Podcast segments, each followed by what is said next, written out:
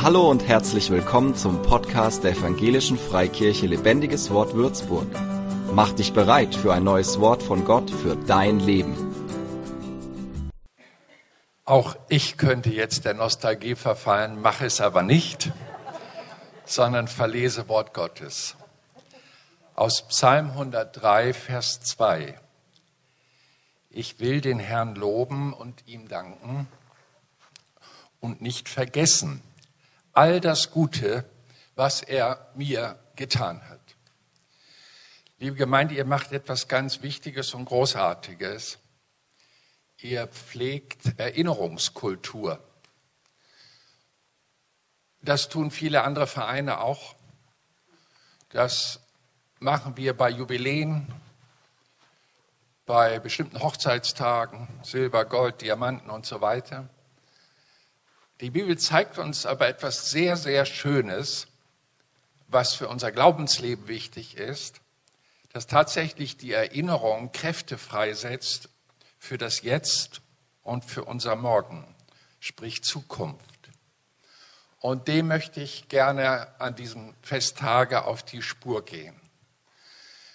Sich erinnern an das, was geschehen ist, ist ja ein großes Trainingsfeld geworden.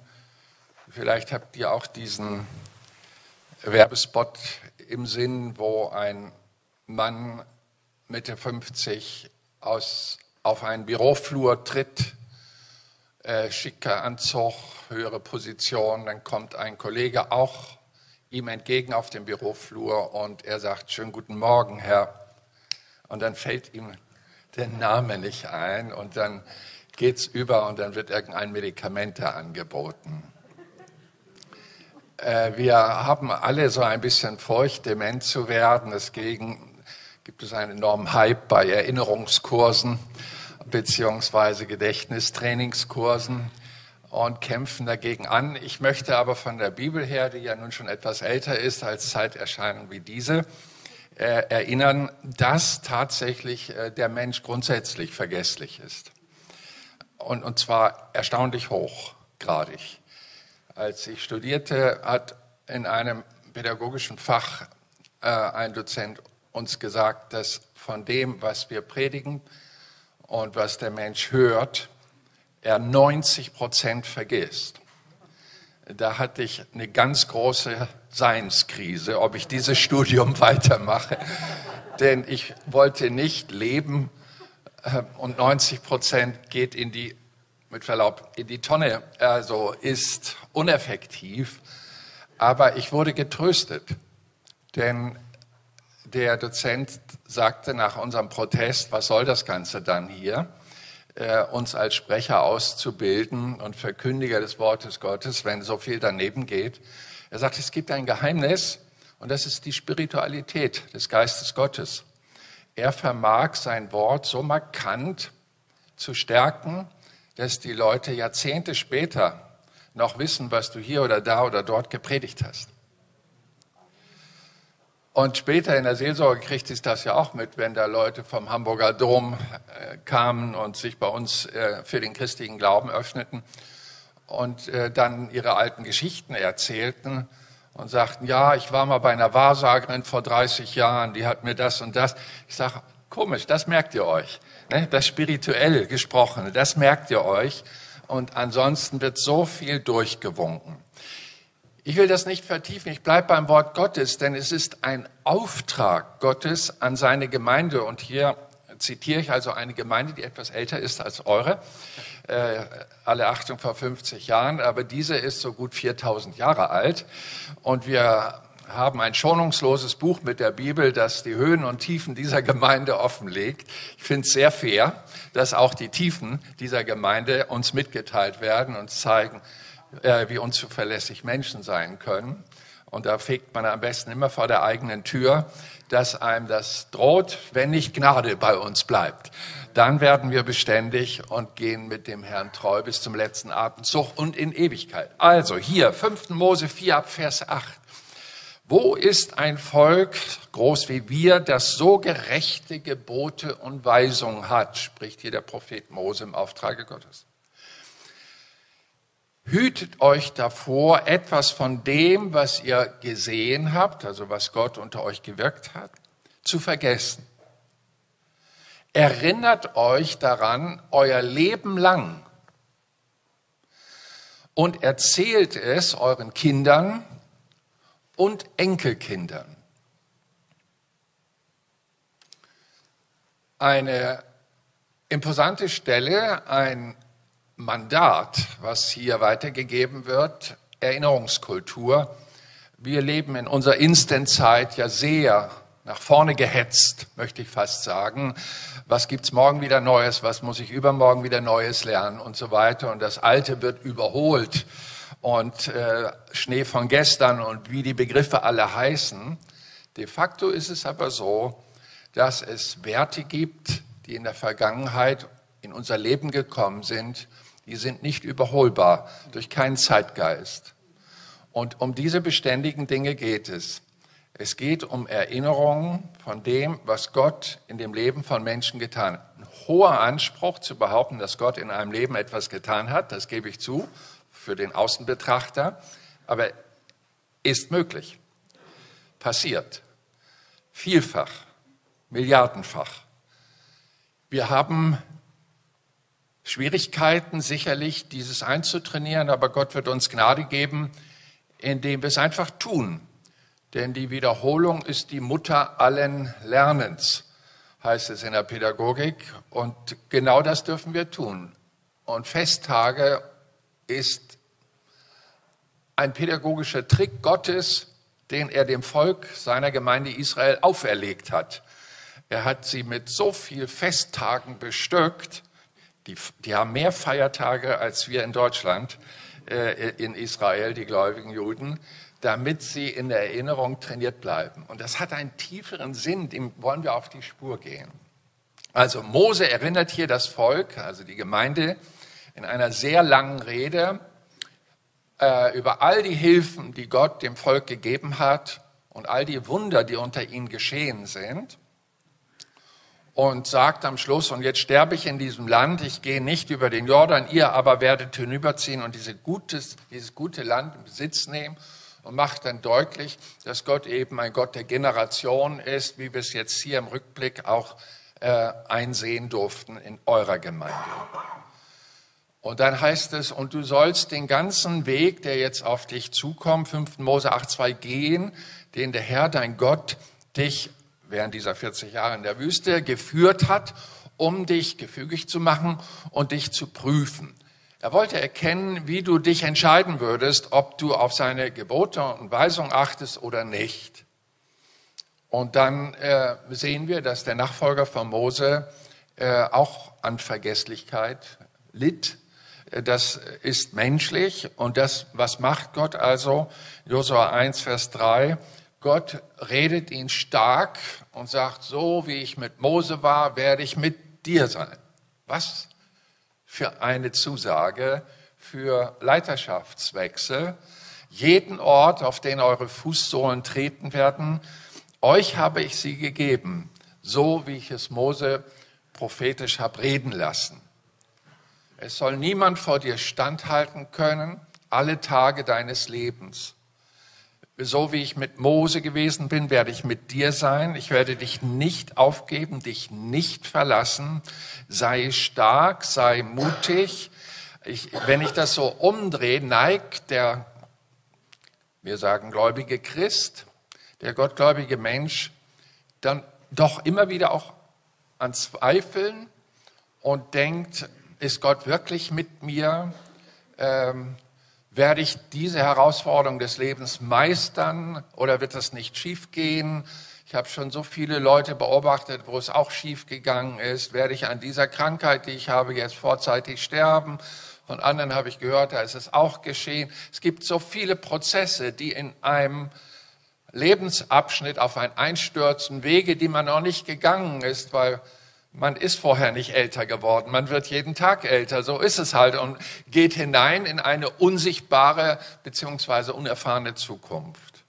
Und dann spricht Gott diesen Josua einfach nur stark und macht ihm deutlich, du wirst siegen. dein Glaube auf mich gesetzt wird dich zu einem Überwinder machen. Ihr werdet das, was ich verheißen habe, bekommen. Und in diesem äh, Reinsprechen in sein Leben wird ja deutlich, dass er diese Substanz nicht in sich trägt, sonst müsste Gott nicht erneuern und nachreichen. Es musste in ihm erst aufgebaut werden. Er hat es bei Mose gesehen, ja, aber Mose war eben jo, Mo, Mose. Aber jetzt in seinem eigenen Leben, wenn die Schwierigkeiten kommen, in welche Substanz greift man? Und Gott macht es deutlich, so wie ich mit Mose gewesen bin, werde ich mit dir sein. Ich bin der Unveränderbare. Ich stehe zu meinem Wort, egal wer sich mit meinem Wort verbindet, egal welche Generation, dann werde ich handeln und werde ich wirken. Du sei bitte stark also er hatte eine Tendenz zur Schwäche, sonst müsste nicht Gott sagen, sei stark und sei mutig. Das heißt, er hatte durchaus auch eine Tendenz zur Feigheit.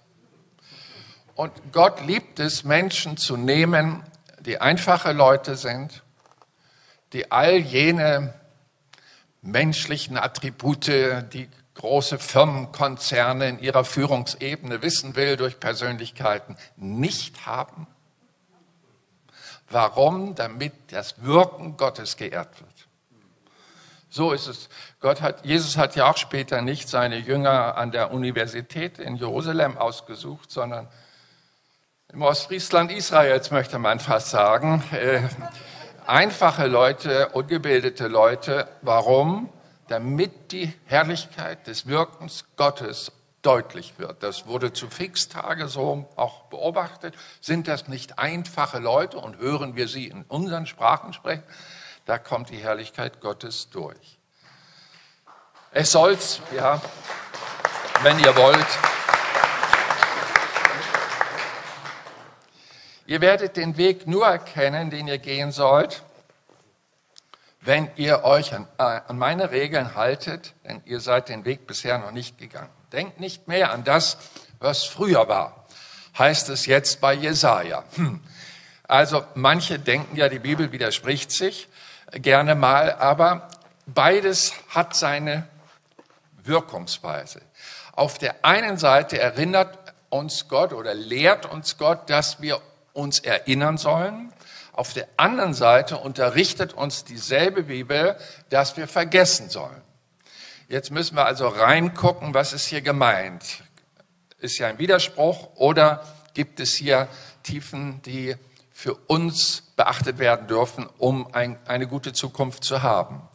Ich zitiere nochmal Jesaja 43, 18. Denkt nicht mehr an das, was früher war, auf das, was vergangen ist, sollt ihr nicht achten. Nun muss man wissen, dass Jesaja ein Buß- Prophet war, also der zur Buße aufriet, zur Umkehr, weil das Volk in Bezug auf Liebe und Glauben an Gott liberaler wurde. Ich sag's mal theologisch moderat. Ähm, es nicht mehr so eins zu eins nahm, was Gott Mose gesagt hat, was Gott durch Abraham gesagt hat und so weiter, dass das alles anders zu deuten ist und man das anders leben darf. Und nun kommt der äh, Jesaja und redet den Leuten ins Gewissen und sagt, ihr habt euch verlaufen und so weiter. Und da ist dann auch viel schiefgegangen in der Gemeinde zur Zeit Jesajas. Wir wissen um die Vertreibung, wir wissen um den Zusammenbruch des Volkes Israels, wir wissen um die babylonische Gefangenschaft. All diese Dinge geschahen nicht schön. Gemeindespaltung, letztendlich auch Tempel kaputt und so weiter. Wir leben auch in einer Zeit, wo sehr viele Kirchen kaputt gehen wo, wo Tausende von Kirchengebäuden auch verkauft werden in den Jahrzehnten und wenn ich noch die 15.000 Gebäude, die geplant sind in den letzten 20, nächsten 20 Jahren in unserer christlichen Gesellschaft andenke und was daraus alles werden soll an Nutzung, dann äh, ist man erschrocken, dass also Alter vor Torheit nicht schützt. Das heißt, mit der Generation wird jede Gemeinde alt, die neu kommt. Und das heißt, wenn Sie nicht auf dem Kurs bleiben, der Gründerväter, in dem verhaftet sein, dass die das Fundament gelegt haben, kann auch der beste Tempel Jerusalems wieder zerlegt werden und letztendlich auch die Herrlichkeit und Gegenwart Gottes verloren werden. Und ein Gottesdienst ohne Gott ist nicht attraktiv. Ich meine, wir kommen nicht zusammen, um Gedenkgottesdienste permanent zu halten, sondern wir denken nur an den Gott, der ewig lebt und was er damals getan hat und dass er derselbe ist, gestern, heute und in Ewigkeit. Und wir stärken durch unsere Erinnerungen, wenn wir auf uns fokussieren auf das Handeln Gottes, tatsächlich fürs Jetzt und für die Zukunft, während erinnern wir uns an all das, was schiefgegangen ist und was weiß ich, die Gemeinde Gottes gelitten hat und Leute nicht mehr in Gottesdienst kamen, keine Mitarbeiter zu finden sind und so weiter. Und Israel hat das ja sehr militärisch auch durchlitten. All diese Zerstörung. Dann entsteht natürlich auch so eine Art Wut, wie wir sie im Richter 6 bei, äh, bei äh, Gideon lesen. Wo ist denn der Gott der Väter? Wo ist der Gott, der Wunder tut, der Brot vom Himmel fallen lässt, der das Meer teilt? Wo ist der Gott heute? Der lebte auch in so einer trockenen Gemeinde Israel in seiner Epoche und er war einfach nur sauer auf Gott. Warum wirkt er nicht? Und Jesaja klärt diese ganze Sache auf an der Gemeinde und sagt, das ist der Grund, das ist der Grund, das, hier habt ihr falsch entschieden, hier seid ihr klüger als Gott und habt sein Wort verdreht und habt andere Lebensstile bevorzugt, die er nicht mag. Und deswegen ist euch all dieses widerfahren. Ihr habt seine Gegenwart verdrängt, ihr seid aus seiner Gegenwart rausgelaufen in eure eigene Freiheit und nun seht ihr das geistliche Sterben um euch herum und macht ihn verantwortlich? Nie und nimmer. So nicht. Und dieser ganze Konflikt des Zweifels an Gott, dass er immer noch derselbe ist und dem hier und jetzt erlebten traurigen Umständen, das ist ein Frust, mehr Zweifel, schwächt Glauben. Und dieses Paket dürfen wir vergessen. Das dürfen wir vergessen. Wir neigen ja dazu, besonders Frauen, die haben ja ein Elefantengedächtnis brauchen sie auch, besonders für die Kindererziehung, für die ganze Feinjustierung. Die müssen sich merken, welche Charakterzüge sich da fehlentwickeln, um da reinzusprechen. Aber wir neigen dazu, tatsächlich die Missetaten zu steigern in unserer Erinnerung und irgendwann kommt es so vulkanartig raus und er wird ordentlich abgerechnet. Weil dazu werden wir nicht aufgefordert. Wir dürfen tatsächlich in unserer Erinnerung aufräumen. Wir dürfen loslassen und das ist die Botschaft, die hier läuft. Denkt nicht mehr an das, was früher war, auf das, was vergangen ist, sollt ihr nicht achten. Also diese ganzen Krisen und so weiter, das ist passé. Seht nun her, ich mache etwas Neues. Schon kommt es zum Vorschein, merkt ihr das denn nicht? Ja, ich lege einen Weg an durch die Steppe und Straßen durch die Wüste. Ich mache mal einen kirchengeschichtlichen Quantensprung in unsere Zeit. Es ist ja so, dass wir in Deutschland als Pfingstbewegung unsere ganz eigene Geschichte haben. Wir sind äh, von den Vätern, die angefangen haben, übrigens überwiegend evangelische Pfarrer, äh, Kassel-Erlebnisse und Mülheim an der Ruhr und so weiter. Da sind Erweckungen geschehen, einer Zeit, wo Kirche schon litt. Und dann gab es einen Konflikt innerhalb dieser Persönlichkeiten und die wurden rausgeworfen. Dann mussten sie halt ihre eigene Gemeinschaft gründen, kriegten den Schimpfnamen Pfingstler und wurden also mit dem Geist von unten diagnostiziert und in der Berliner Erklärung 1910 und 1920 erneuert. Äh, hieß es dann, äh, die, die gehören nicht zu uns, das sind nicht unsere Schwestern und Brüder, die haben einen falschen Geist. Und mit diesem ja, wie soll ich sagen, mit diesem Leumund zu leben ist sehr schwer, isoliert. Und ich würde sagen, damals äh, äh hat, das war ja die Gebetszeit der Heilsbewegung, 19. Jahrhundert, ausgehend von Wesley, Wales, Wales und was sich über Europa ausge, gab es überall betende Gruppen, auch die Pietisten äh, im, im, in der Stuttgarter Bibelgürtel und so weiter sehr viel geschichtsträchtige Zeugnisse über ihr Gebetsengagement. Und nun antwortet Gott und sie erkennen nicht, dass Gott es ist, der antwortet. Und so hat sich das über die Jahrzehnte äh, weiterentwickelt. Ich selber, Vater war ja Atheist und hat äh, den Glauben erst später gefunden, als ich fünf Jahre alt war. und er hat, äh, ist dann durch so einen Pfingstpastor Gottlob Link zum Glauben gekommen. Und dann sind die da auch in eine Pfingstgemeinde gegangen und so wurde ich Pfingster, das habe ich mir nicht ausgesucht. Äh, und ich merkte die Stigmatisierung. Bei uns war noch evangelische Hochburg in Sittenseen, da zwischen Hamburg und Bremen gelegen, dieser Ort. Und da gab es während dem Unterricht Verlauf äh, Konfirmationsunterricht.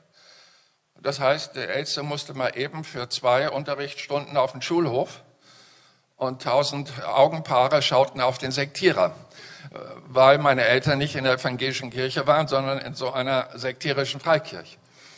Diese Schmach zu erleiden ist eine Geschichte, aber Gott kann die Schmach in Herrlichkeit verwandeln.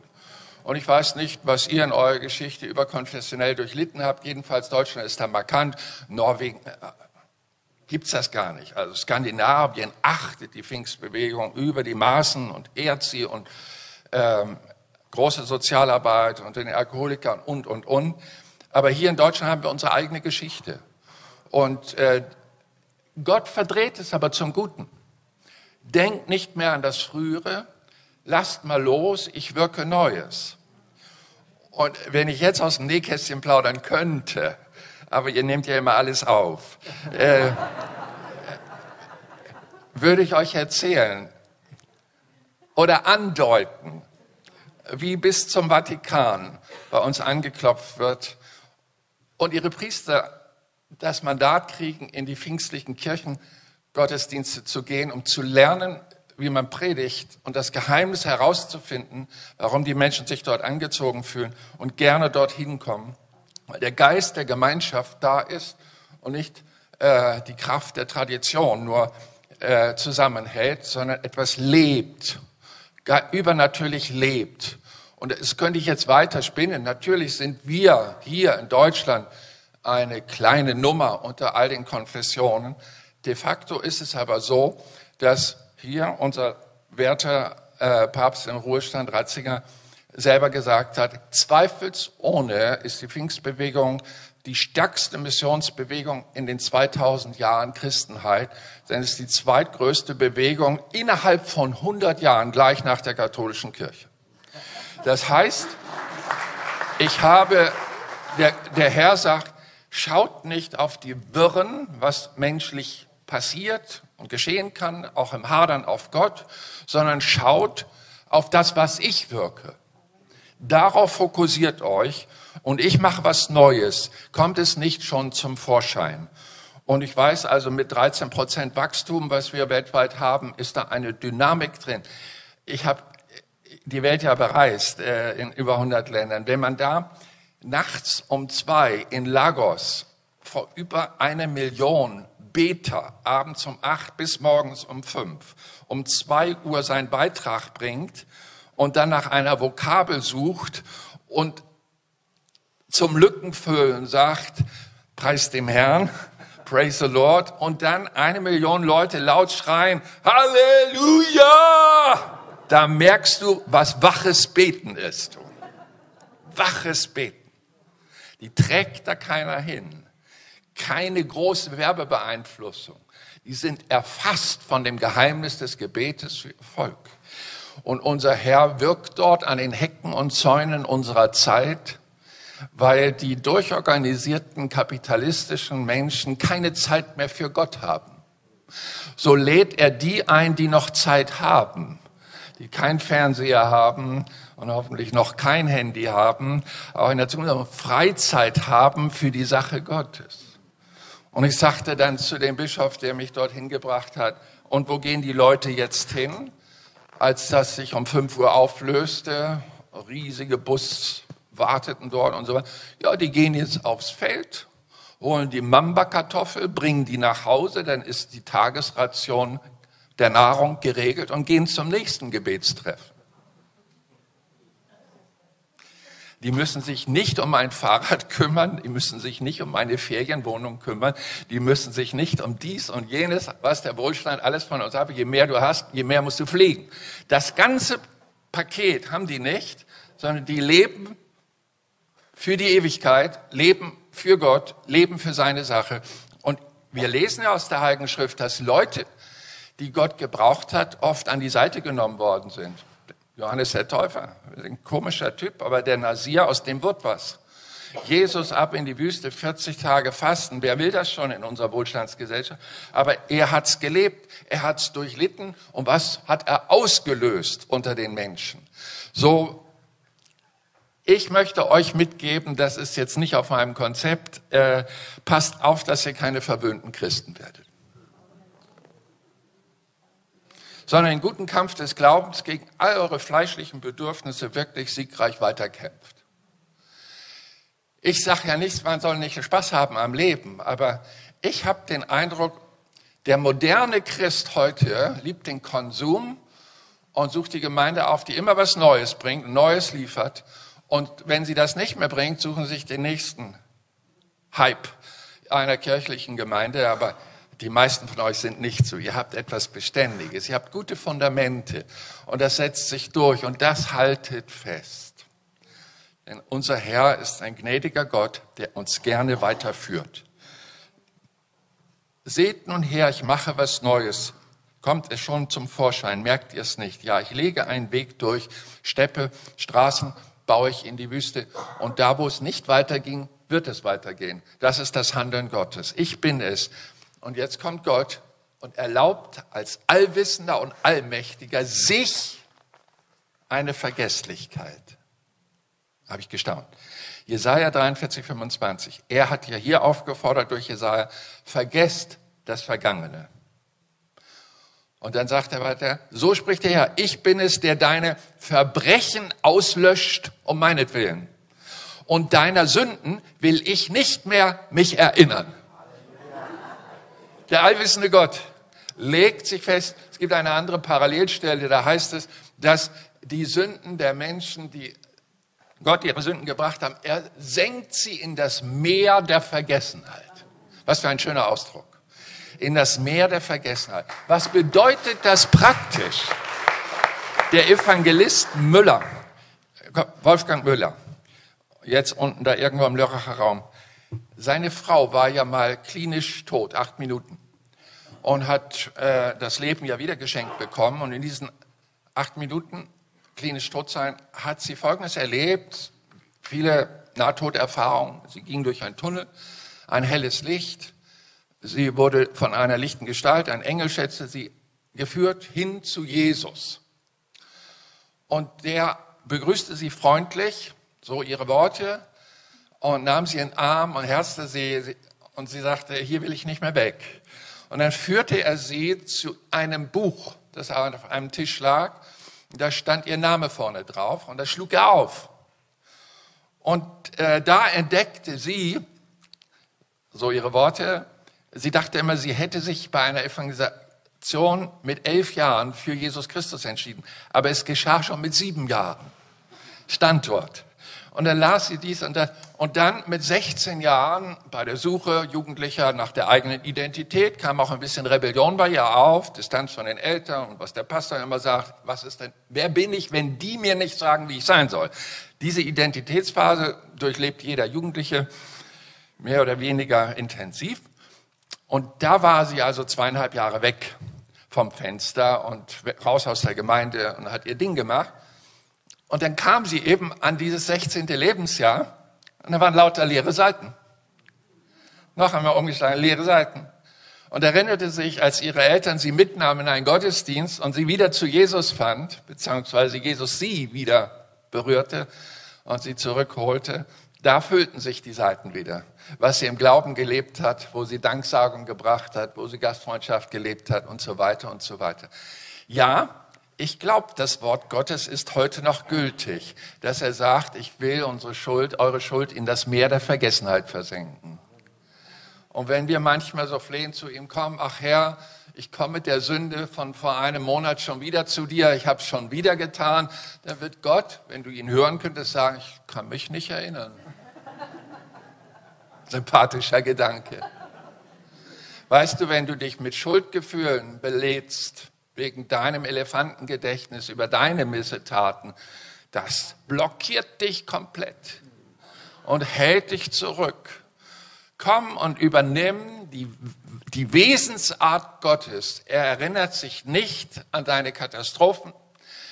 Solange du ihm vertraust, dass er mit dem Sieg Christi am Kreuz von Golgatha die Schuld der Menschheit bezahlt hat, solange darfst du sehr freimütig und fröhlich vor deinem Gott leben und ihm dienen.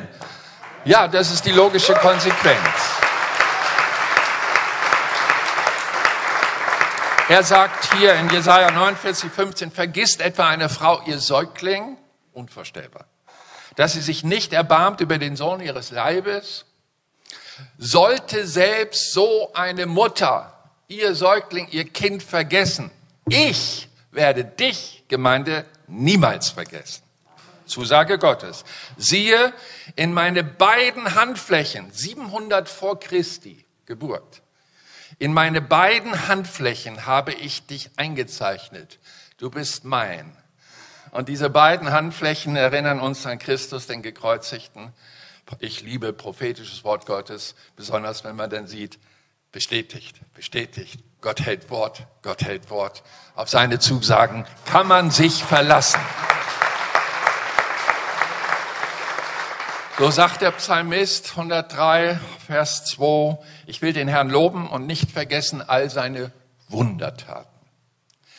Der da vergibt einige Sünden, all deine Sünden. Der da heilt alle deine Krankheiten. Der dein Leben erlöst aus der Grube. Der dich krönt mit Gnade und Barmherzigkeit. Ich will deine Befehle nimmermehr vergessen, denn du erquickst mich, war die Antwort des Psalmisten auf diese Zusage Gottes. Hiob hatte ja eine schwere Lebenskrise. Vielleicht ist jemand hier mit einer schweren Lebenskrise. Was macht Gott? Kapitel 38, 39, 40. Drei Kapitel Fragen Gottes an Hiob. Und wenn du die Fragen alle durchliest, Zeit reicht jetzt nicht, alles Erinnerungstraining über Gott und sein Wirken. Wer hält die Erde, Hiob? Was trägt sie im All? Wer hat das, dem Meer seine Grenzen gesetzt? Wer gebietet dem mächtigen Ozean bis hierher und nicht weiter? Was hindert die Wellen, das Land zu überfluten? Warum ertrinkst du nicht in deinen steigenden Fluten, Hiob? Wie wird das Licht von der Dunkelheit geschieden? Wie wird der Wind geteilt und zerstreut? Wie wird der Regen geboren? Kann der Mensch Blitze, Donner und Wolken bewirken? Was glaubst du, Hiob, wer all diesen Kräften ihren Platz gegeben hat? Wer legt Wildheit und Zahmheit in die Natur der Tiere und so weiter und so weiter und so weiter? Ständiges Erinnerungstraining an das Wirken Gottes. Und liebe Gemeinde, das wünsche ich euch, dass dieser Tag der Erinnerung euch stärkt er, er, das Potenzial ist da.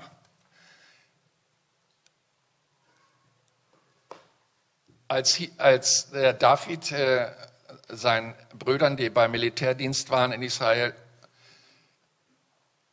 mit Brot und Nahrung und entsprechendem von seinem Vater als Versorgungsträger Träger dort ankam, sah er, dass der große Goliath dasteht und äh, die Gemeinde Israel einschüchterte. Nach damaligem Ritual sollten dann zwei Starke gegeneinander kämpfen und dann psychologisch, wer siegt, motiviert dann die andere Militärgruppe zum Angriff. Und er hört, was dieser Goliath sagt. Er lästert die Gemeinde, redet schlecht über die Gemeinde, redet nie schlecht über die Gemeinde. Ich meine, es gab Schlechtes. Aber ihn ärgerte das und er redete schlecht über Gott. Rede nie schlecht über Gott. Und dann sagt er seinem Brüder, sag mal, warum stopft dem niemand das Maul? Und lässt nicht locker, seine Brüder können ihn nicht beruhigen. Er, dann wollte er zum König Saul und sagte, hier, ja, da, warum hast du keinen, der dem mal sagt, wie man sich benimmt und so weiter. So geht das Gespräch hin und her. Zu guter Letzt lässt er nicht locker und sagt, äh, ich möchte gerne dann diesem Mann da helfen, sich anders zu benehmen. Ich sage es mal moderat. Und äh, ihr wisst dann die Rüstungsangebote von Saul und so. Und sagt er, nee. Und jetzt kam's. König Saul. Weil der König sagt, das schaffst du nicht, der ist viel zu stark. Das ist ein erfahrener Krieger, der ist dreimal so groß wie und so weiter. Nein, sagt er, als ich die Schafe meines Vaters hütete. Wirklich eine ganz kleine Aufgabe in einem Familienverbund. Und wenn dann ein Bär kam und eins der Schafe riss, dann bin ich mit meinem Hirtenstab hinterher, hab dem aufs Maul gehauen, bis er das Schaf wieder hergab und habe es zurückgebracht zur Herde. Und wenn ein Löwe kam, habe ich genauso gemacht. Und jetzt Erinnerungstraining. Und der Gott, der mir geholfen hat, gegen Bären und Löwe zu kämpfen und siegreich zu sein, der wird mir auch helfen, diesen Mann zu erziehen. Meine Worte jetzt. Ihr merkt also, hier ist nicht ein Nostalgietag, sondern ein Trainingstag, damit euer Glaube heute und auch morgen seine geistliche Frucht bringt. Wir dürfen noch gerne aufstehen zum Gebet.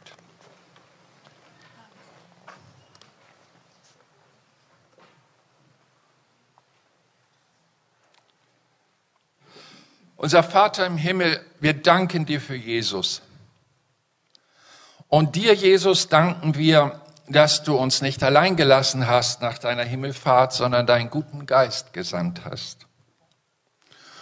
Und wir bitten dich, Jesus, dass du durch deinen Geist unter uns wirkst und uns hilfst. Und wenn wir so vor Gott sind, möchte ich seelsorgerlich etwas fragen. Ist jemand hier, der die Gedanken des Zweifels und des Ärgers der Frustration in seinem Gedächtnis pflegt, Gedanken der Ablehnung bestimmter Menschen mit sich rumträgt, die Schmerzen, wenn er nur an sie denkt, oder Schmerzen, wenn er ihnen begegnet. Sehr mal, Gott lädt uns ein, die Schuld anderer Menschen genauso großzügig zu entsorgen, wie er unsere Schuld entsorgt. Und ich lade euch ein, wenn euch irgendetwas in den vergangenen Jahren und Jahrzehnten an dieser Gemeinde missfallen hat, dass ihr das in das Meer der Vergessenheit versenkt mit Gottes Hilfe. Und diese Gedanken nicht pflegt. Und wenn sie aufkommen wollen, beruhigt, damit sie keine neue Erinnerungskräfte in euch wirken. Der Herr möge euch gnädig sein dabei loslassen zu leben, was das Negative der Vergangenheit betrifft. Aber jetzt kommt es. Gott gebe euch Gnade, das zu wertschätzen, was er in eurem Leben getan hat und in dem Leben eurer Gemeinde getan hat.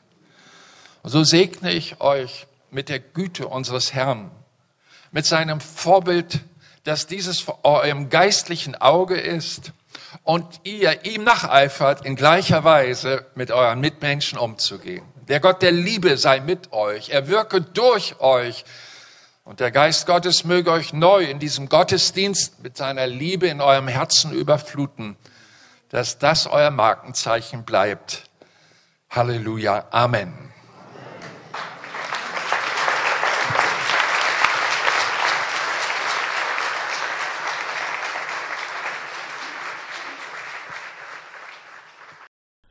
Für mehr Infos besuch uns auf Facebook unter lebendigeswort.de oder einfach persönlich im Sonntagsgottesdienst.